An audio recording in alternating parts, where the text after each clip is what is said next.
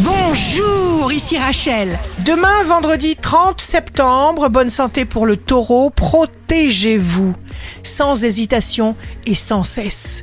Le signe d'amour du jour sera le scorpion, n'étouffez jamais vos idées, même si elles paraissent impossibles.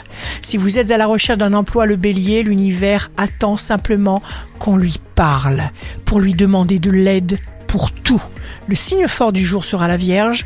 Vous n'hésiterez pas à vous mettre en franche opposition avec une personne importante ou plus forte que vous.